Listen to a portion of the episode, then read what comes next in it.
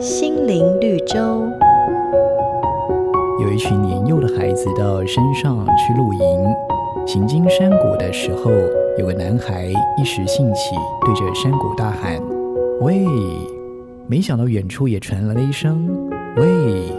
男孩以为有人回应他，于是开口问：“你是谁？”话才一出，对方也问：“你是谁？”男孩就说：“是我先问的耶。”没想到对方却回说：“是我先问的耶。”听了这句话，男孩生气地大吼：“哼，我讨厌你！”对方也跟着说：“哼，我讨厌你。”那么带队的老师看到这个情况，就笑着建议男孩不妨试着对对方说：“我爱你。”男孩照着做了，果然也得到了“我爱你”的回应。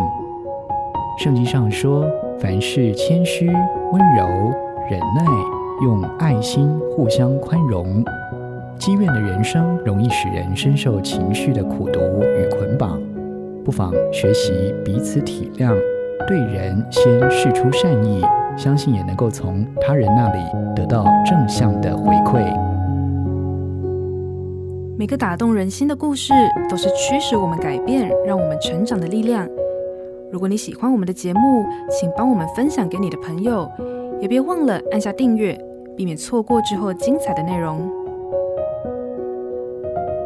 瑞圆银楼与您共享丰富心灵的泉源之旅。